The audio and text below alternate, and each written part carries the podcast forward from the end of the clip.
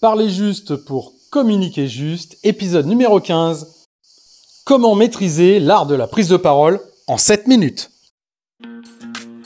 Bonjour et bienvenue. Parler juste pour communiquer juste, le podcast pour vous aider à devenir performant dans vos prises de parole. Je suis Silver Durand, speaker, animateur ou maître de cérémonie et surtout coach en prise de parole. Le bonheur de pouvoir vous transmettre ma passion. Savoir prendre la parole, c'est inévitable et incontournable aujourd'hui. C'est pourquoi je vais, à travers ce podcast, eh bien, vous partager mes expériences, mes outils pour maîtriser parfaitement l'art oratoire, être impactant, pour parler juste, pour communiquer juste. S'exprimer de façon claire devant un public, c'est une qualité requise dans de nombreux domaines de la vie.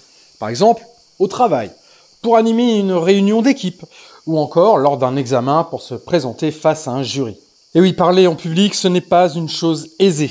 Beaucoup d'entre nous angoissent à cette simple idée parce que c'est tout simplement la crainte de se décrédibiliser, de se ridiculiser. Cette peur, elle est très courante. C'est même la première peur avant même la peur de mourir. Ça s'appelle la glossophobie. J'ai d'ailleurs fait un épisode spécialement là-dessus. Cette peur, elle est partagée par 75% des gens. Cette difficulté à prendre la parole, eh bien, elle vient aussi du fait qu'en France, l'apprentissage de l'expression orale, bah, s'est relégué clairement au second plan. En classe, à l'école, 70%, c'est le professeur qui parle et qui dispense ses cours. Et 30% du temps restant pour les élèves. Et le souci, c'est que ce court temps de parole accordé aux élèves sert principalement à réciter des leçons. Donc, on ne nous apprend pas à structurer notre pensée pour argumenter à l'oral. D'où une certaine panique quand il faut prendre la parole. Fort heureusement, tout ne se joue pas sur les bancs de l'école. La prise de parole, eh bien, ça s'apprend. Et ça s'apprend à tout âge. Il s'agit d'anticiper au mieux ces fameuses prises de parole. Les règles à savoir pour que vous puissiez vous exprimer de façon vivante et convaincante. Alors comment anticiper vos prises de parole? Contrairement aux idées reçues, l'art de prendre la parole, c'est pas un talent inné réservé à l'élite. C'est d'abord une capacité qui s'acquiert avec de l'entraînement. Bien parler, c'est d'une part bien se préparer et d'autre part apprendre à maîtriser son stress. Nous avons tous tendance à penser qu'un orateur brillant est quelqu'un qui improvise à partir de rien. En réalité, le secret d'une bonne improvisation réside dans la préparation. Je peux citer Winston Churchill, Premier ministre britannique, connu bien sûr pour son éloquence, qui disait un texte improvisé avait été écrit trois fois. Donc les meilleures improvisations sont celles qui sont le plus préparées.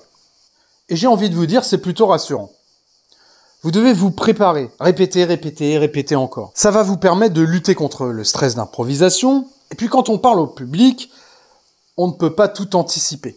On peut quand même réduire de manière colossale les imprévus en se préparant efficacement. C'est en limitant les mauvaises surprises qu'on réduit le stress. Alors comment se préparer?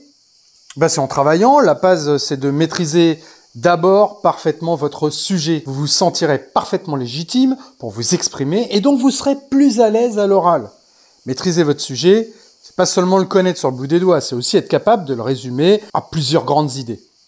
Et les points clés seront les grands arguments que vous exposerez face au public. En général, on a trois grands arguments autour desquels on construit son discours. Et vous devez toujours être concis et clair pour être compris rapidement. La simplicité, c'est la sophistication suprême, disait un certain Léonard de Vinci. Je vous conseille de déterminer trois grandes idées autour de votre sujet pour donner une direction à votre présentation. Trois idées en trois points, sous forme d'un plan logique, pour construire un fil auquel le public peut se raccrocher. La structure de votre argumentation est essentielle. La présenter sous forme d'histoire, c'est un bon moyen de captiver votre auditoire. Le storytelling. Le message passe toujours mieux quand on raconte une histoire. On emmène le public et il se projette. Vous pouvez aussi choisir un plan classique avec une introduction, trois grandes idées, puis une conclusion.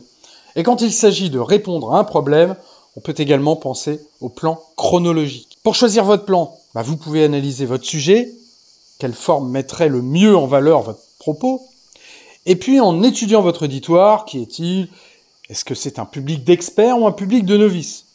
Vous devez donc choisir le meilleur plan pour convaincre et toucher ce public.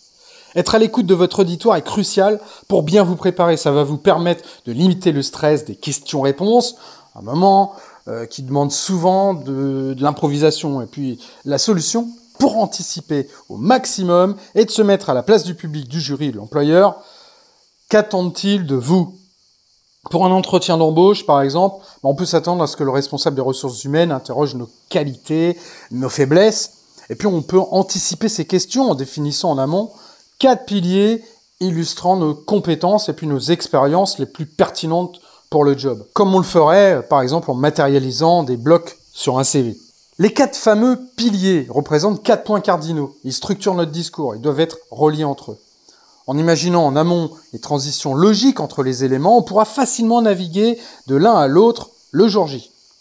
Peu importe la question posée, on sera capable de diriger l'entretien sans que notre interlocuteur le remarque, tout en donnant l'impression d'improviser et d'avoir confiance en vous. Et là, c'est presque gagné. J'arrive maintenant au bout des 7 minutes où je vous ai expliqué comment maîtriser l'art de la prise de parole en public. Bien évidemment, je vais continuer au cours de ce podcast, lors des prochains épisodes, à vous donner encore plus de trucs, plus d'astuces et plus de techniques justement pour vous aider à être performant dans vos futures prises de parole. Je vous dis à très vite